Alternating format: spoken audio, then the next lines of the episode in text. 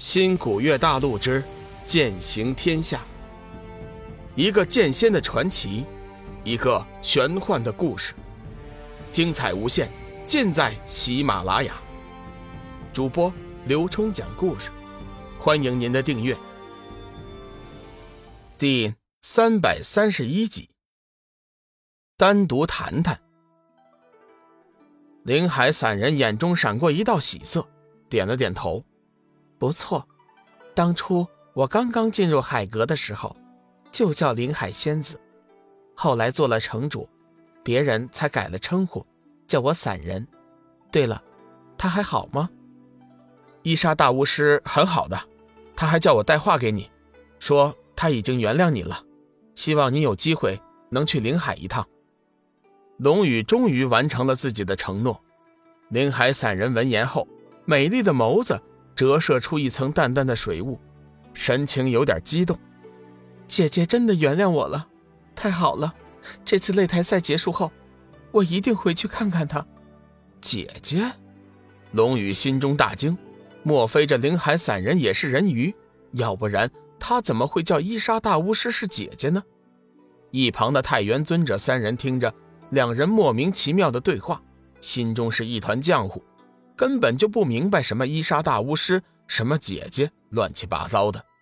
不过有一点却是能够肯定，那就是林海散人已经知道龙宇是从修真界来的，而不是本地的土著。虽然本次大赛并没有限制土著以外的人参加，但是一旦有消息暴露出去，韩水和木易的身份很容易就被有心人怀疑。林海散人想了一下，说。尊者，你们能不能暂时将寒水借我一会儿？我有一些问题想单独问他。灵海散人隐约感应到龙宇身上有魔元波动，心中惊讶不已。太元尊者正欲为难，却不想龙宇自己答应了。正好，晚辈也有一些事情想要告诉前辈。唉，既然如此，我为两位准备一间清静的房间。太元尊者虽然不知道两人要说什么，但是可以肯定，灵海散人和龙宇似乎有极深的渊源，否则的话，蓝水城的贵宾令也就不会落在龙宇的手中了。由此可见，灵海散人肯定不会做出对龙宇不利的事情。如此一来，太元尊者也就放心了。太元尊者急忙吩咐清月，准备了一间清静淡雅的房间，叫两人进去密谈。自己和九夷散人见君子，则守护在外面，生怕出现什么意外。林海散人为了不被别人偷听到两人的对话，进入房间后，就撑起了一道蓝色的结界。寒水，你这个应该不会是真名吧？林海散人微微一笑，问道。龙宇微微一惊，不知道该如何回答。不等龙宇回答，林海散人接着说。哼哼，你不用紧张，对你的名字乃至身份，我都没有兴趣知道。我只是想和你单独谈谈，主要是想告诉你一件事情，一件关系到你生命的事情。停了一下，林海散人继续说：“你的体内蕴含着一股强大的魔煞。”龙宇脸色大变，眼中闪过一道杀意，没想到自己隐藏的如此高明。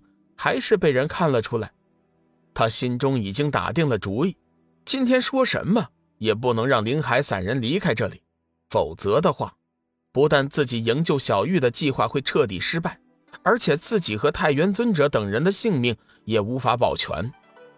林海散人看到龙宇眼露杀意，并不惊慌，仍旧是一脸的笑意。怎么，是不是想杀人灭口啊？林海散人的语气。似乎有点挑衅的味道，龙宇突然收起了身上的杀气，嘴角露出笑容。我知道，你是不会出卖我的，是吗？林海散人似乎很有兴致，说说看，我为什么不会出卖你？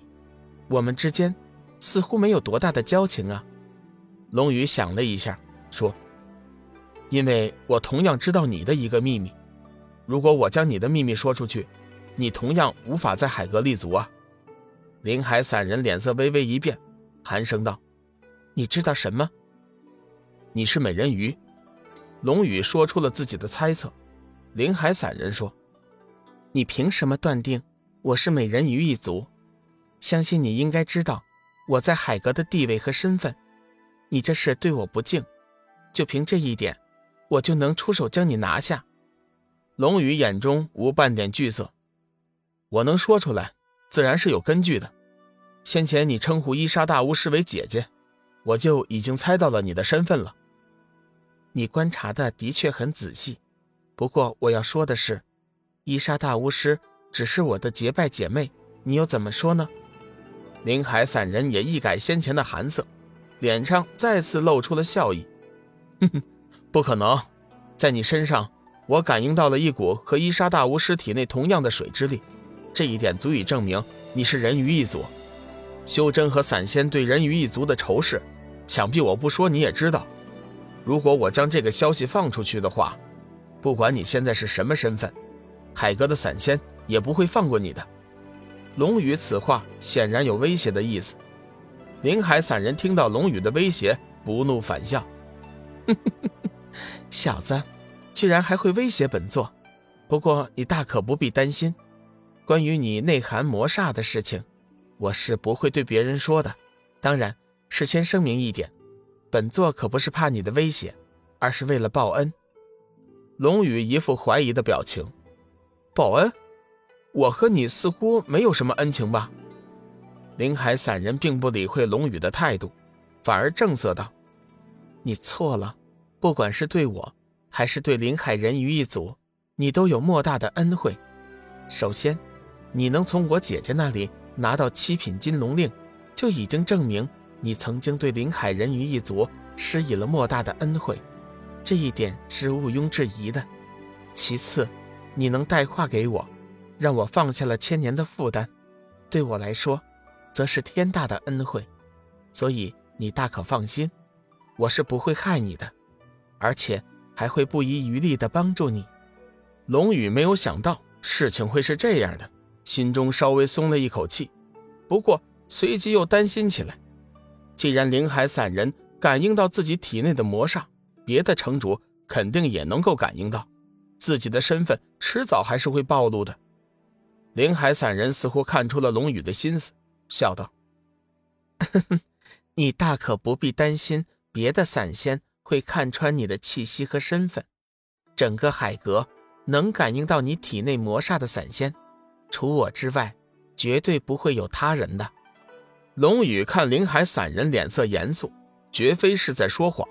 心中顿时放松了一些，不过他心中也多了一些疑问：难道林海散人的修为是散仙之中最强的吗？我知道你心里在想些什么。我之所以能够感应到你体内隐藏着魔煞，并不代表我的修为最强，而是我修炼的灵水诀是一门极为擅长感应的仙诀。